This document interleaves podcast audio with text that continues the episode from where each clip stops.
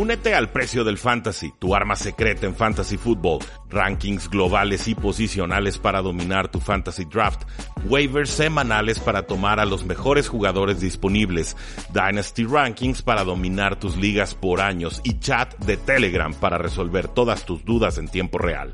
Visita stam.store diagonal precio NFL o da clic al link en este episodio para suscribirte.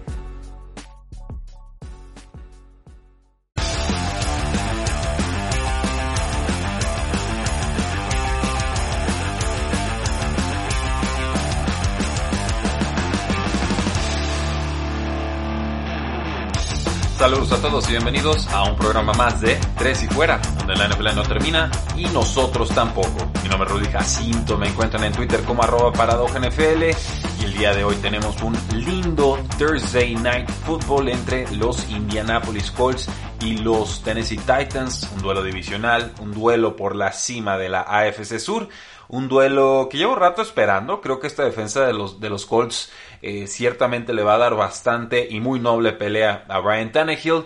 Y no olviden que pueden apostar este y otros partidos en instabet.com usando el código promocional 3 y fuera. Con eso nos dan una palomita porque los estamos mandando para allá a que conozcan la plataforma y ustedes a cambio reciben 500 pesos totalmente gratis, totalmente incondicionales, sin necesidad de registrar tarjeta de crédito o débito para que empiecen a apostar y a ganar con instabet.com.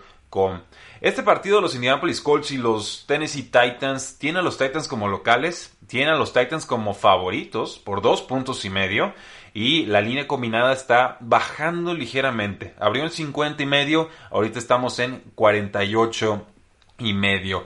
Eh, Indianapolis, su carta de presentación, quizás para el mundo en general sea Philip Rivers, ¿no? Sea, el coreback que pasa de Chargers a Colts, que te da un juego bueno y uno malo y parece que no puede hilar dos juegos buenos. Pero la realidad, eh, esta defensiva de los Indianapolis Colts, desde la llegada del liniero de Forrest Buckner, de los San Francisco 49ers a, Colts, ha sido muy buena, verdaderamente formidable, tanto forzando entregas de balón como impidiendo a los rivales tener más de 300 yardas por aire. De hecho, el único equipo que ha pasado para más de 300 yardas contra esta defensiva de los Indianapolis Colts es Cincinnati Bengals y fue Joe Burrow y fue una victoria de Colts. Entonces una defensa muy balanceada en todas sus líneas, eh, pero bueno, hablando de la ofensiva de los Colts como tal, tienen el problema de Philip Rivers, que un día es bueno y otro es malo y otro es aceptable y otro es pésimo. Eh, tiene una línea ofensiva poderosa. Un grupo de receptores muy cuestionable en el sentido de que no hay alguien con la veteranía y experiencia que esperaríamos de un T.Y. Hilton. Y el mismo T.Y. Hilton no nos ha dado buenas exhibiciones y luego anda medio ranqueante. Eh, en fin, hay, un Pat Mont, se llama un receptor, hay otro que se llama Zach Pascal, que a mí me agrada, no, es cosa fenomenal, pero eh, es bastante adecuado el muchacho. Eh, ya Pittman también está regresando como receptor novato al equipo, entonces va a tener algunas armas Philip Rivers, pero ciertamente no todas las que quisiera. Por el lado de los Tennessee Titans, pues esta defensa, esta defensa que le cuesta tanto salir del campo, sobre todo en terceras oportunidades, están permitiendo conversiones a un ritmo eh, absolutamente histórico. Eh, pero por contra, la ofensiva de los Tennessee Titans no hace casi entregas de balón, ni por aire ni por tierra. Han sido muy cuidadosos en ese sentido, tema que no ha sucedido como tal con, los Colts. Entonces, eh, este partido me da la impresión que lo gana Titans, que lo gana por tres puntos que va a ser un formidable duelo de la línea defensiva contra Derrick Henry, que lo van a tener contenido ahí en primera, segunda, eh, cuarto y ya por ahí el tercero en adelante. Podríamos ver esos acarreos explosivos largos a los que Derrick Henry nos tiene acostumbrado. Con eh, opciones de fantasy fútbol, pues tener cuidado con Jonathan Taylor. Han estado desfasando lo del plan de juego, han estado algunas eh, circunstancias adversas en el campo. ha tenido fumbles y lo han mandado a la banca. Eh, algo que no había sucedido en la campaña, algo que sí llegó a tener mucho en colegial, las entregas de balón, pero por fin se está manifestando a nivel profesional. Hemos visto a Jordan Wilkins ser útil, hemos visto a Nijim Hines ser útil, entonces si tenemos a Taylor probablemente vamos a tener que jugarlo. Esta temporada está así de, complicada pero eh, sepan que hay está cuestionable su rol por la buena participación tanto de Wilkins como de Nijim Hines en las últimas dos semanas. En el tema de las lesiones, pues tenemos fuera con los Colts al Tyrant Jack Doyle, una conmoción. Eh, tenemos cuestionable al otro end, a Moali Cox, con una lesión de rodilla. Con los Titans estaría fuera, creo, el cornerback Dory Jackson con lesión de rodilla. Estaría fuera el Titan Michael Pruitt con una lesión de rodilla y tobillo. El receptor slot que es muy útil, Aaron Humphries con una conmoción. Y el defensive back Dane Cruikshank. Entonces yo, yo aquí estoy viendo un juego bien peleado, bien competido, quizás con una entrega de balón inoportuna de, Philip Rivers, eh, inoportuna por el momento en el que se da. Yo creo que sería por ahí el tercer, cuarto, cuarto y que entonces estaremos viendo una victoria de los Tennessee Titans. Así haciendo matemáticas raras que la NFL en realidad las matemáticas nunca son exactas. Colts viene de perder contra Baltimore, Baltimore perdió contra Titans en postemporada, entonces por esa regla de pues no sé, de tres quizás, eh, Titans tendría que ganarle a Colts. Ese es como más o menos mi cálculo mental que no suelo hacer porque en la NFL rara vez las cosas son así de directas y así de simples. ¿Qué duelos podríamos estar monitoreando en este partido?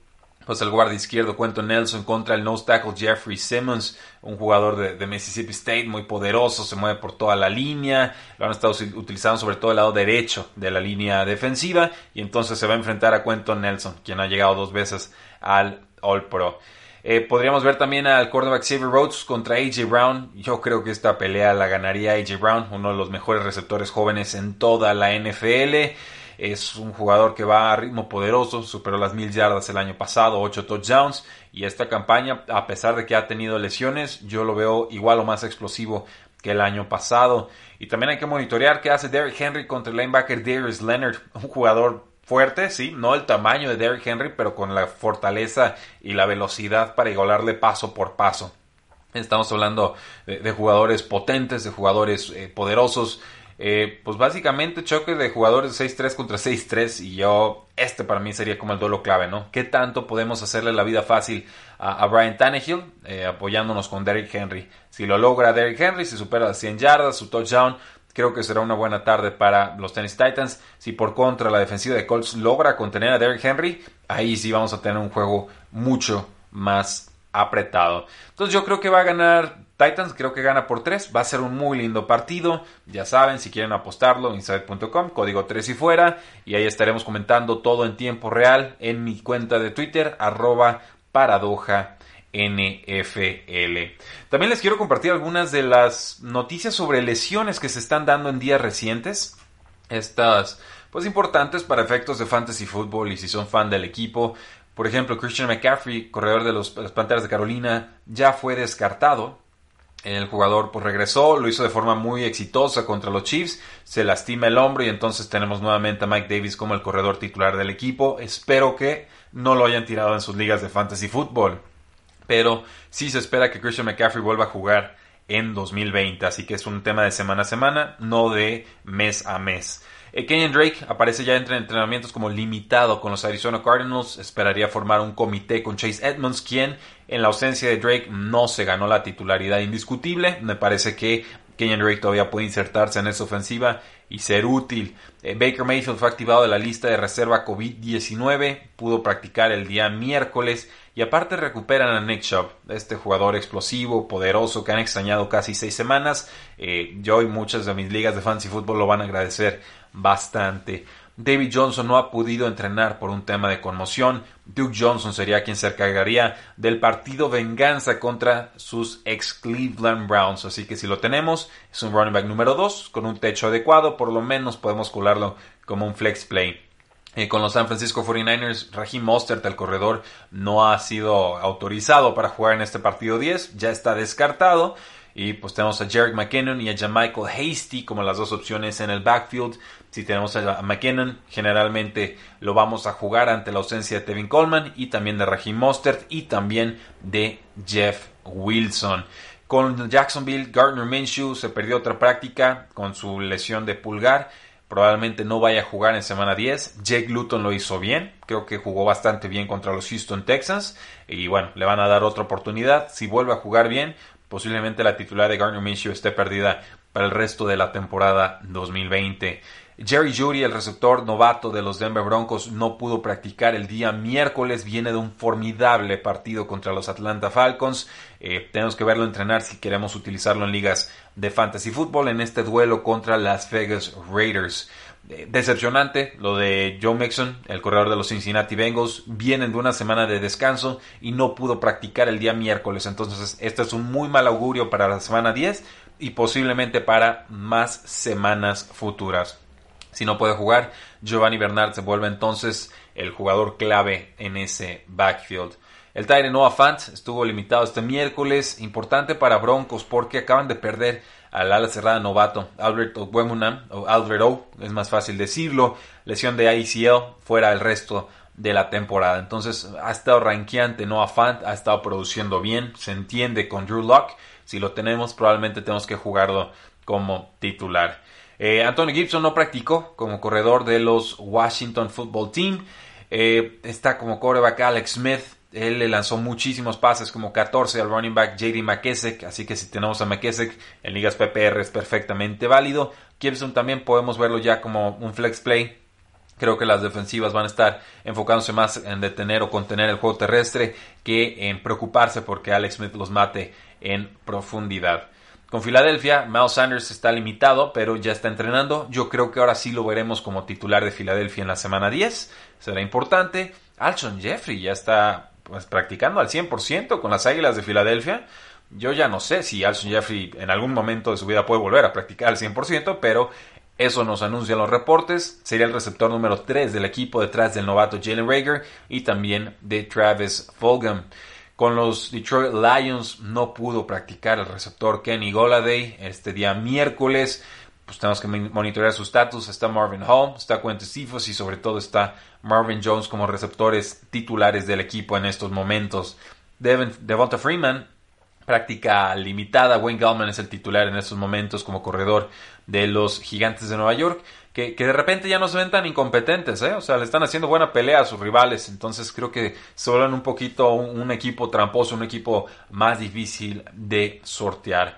Con Miami, desgraciadamente el receptor Preston Williams se va a reserva de lesionados. El receptor número 2 de los Miami Dolphins estará fuera por lo menos tres semanas. Es, buen jugador, a mí me gusta. La realidad es que se ha lastimado de forma importante las primeras dos temporadas en la NFL. Así que le vamos a dar más prioridad o más targets a Devante Parker y también al tight end Mike Gesicki. Con los Miami Dolphins también pues tenemos al corredor Matt Breda con una lesión disquiotibial, pero ya practicando de forma limitada. Si juega, creo que es una opción flex. No me entusiasma en casi ninguna de las otras opciones que tienen los Dolphins en estos momentos. Eh, Damien Harris, el corredor de Patriotas, entrenando de forma limitada, con lesión de pecho y de tobillo.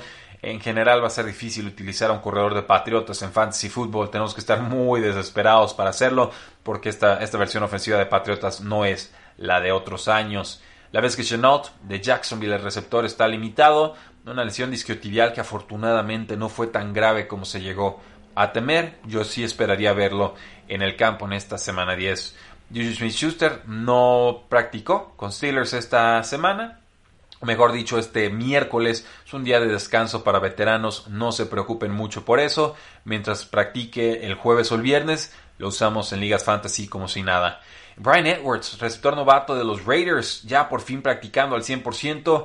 Eh, la secundaria de los Broncos está lesionada, ¿eh? entonces Edwards es una opción fantasy en ligas más profundas. Y el corredor de Washington, Bryce Love, podría regresar pronto. Ya fue designado para regresar de reserva de lesionados. Un jugador que en el colegial era muy explosivo, que en la NFL no se ha podido mantener sano y que hay que seguir monitoreando en nuestras ligas fantasy y nuestras ligas de Dynasty Football.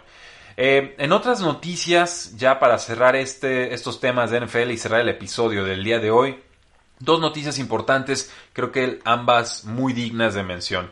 Los dueños de la NFL aprobaron de forma unánime un plan de contingencia para postemporada de 16 equipos. Esto es decir, si no pueden jugarse las semanas de forma normal. Si vuelve a trazarse algún partido por el tema del COVID-19, la NFL ya aceptó de forma unánime pasar a una postemporada de 16 equipos, quitándole la semana de descanso a los que queden como primeros sembrados en la AFC y en la NFC. Hasta el momento solamente se han pospuesto o se han movido dos partidos por el COVID-19, y este cambio solo aplicaría si hay cambios significativos o cancelaciones a partidos significativos por culpa del coronavirus. Entonces, si tenemos una temporada normal, se, juegan todos los partidos y no se atrasan, solo se posponen algunos juegos, eh, tendremos nuestra postemporada de siempre. Si no, Vamos entonces con este formato de 16 equipos y solo sepan que el primer sembrado de cada lado va a tener la localía pero no una semana de descanso y creo que esto eh, le baja muchísimo a su ventaja de primer sembrado. La localía es importante, sí, la semana de descanso quizás sea más crucial.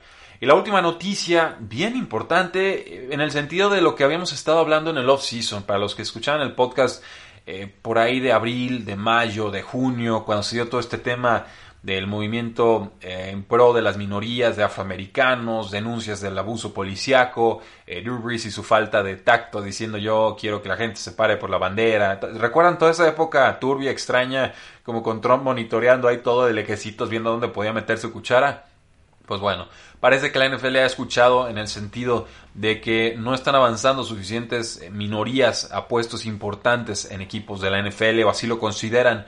A partir de la próxima temporada, la NFL otorgará a los equipos picks de tercera ronda por promover el avance de minorías. Pero tiene una fórmula muy particular. Me gustó la forma en la que estaba pensada porque promueve el desarrollo de talentos y no solamente la contratación de talentos.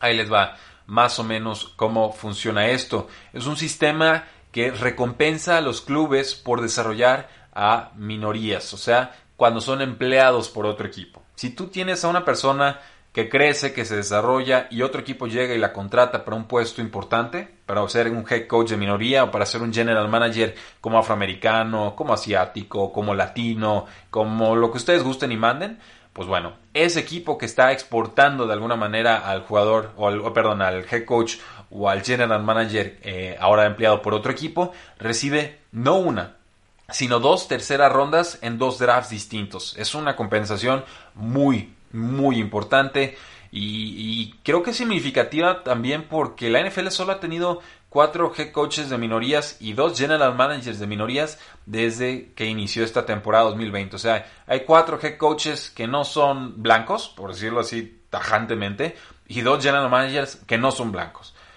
Tú ves la proporción poblacional en los Estados Unidos y sabes que esa no es la, composición actual de, la población, ¿no? Entonces, obviamente algo está pasando en el proceso para que no sea más representativa la muestra de head coaches y de general managers versus el porcentaje poblacional de, blancos y afroamericanos, etcétera, etcétera, etcétera. Me parece importante, me parece una mejora sobre la Rooney Rule. Creo que, eh, sobre todo porque no solamente va a ser el impacto en el puesto de head coach y de general manager. Para llegar a head coach y general manager, obviamente tienes que entrar a puestos de nivel más bajo.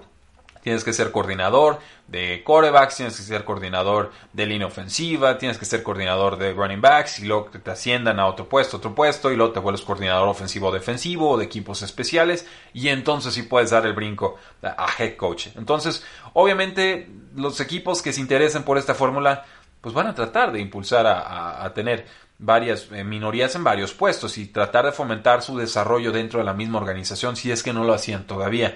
Aquí lo que la NFL está poniendo es un incentivo muy claro para asegurarse de que así suceda.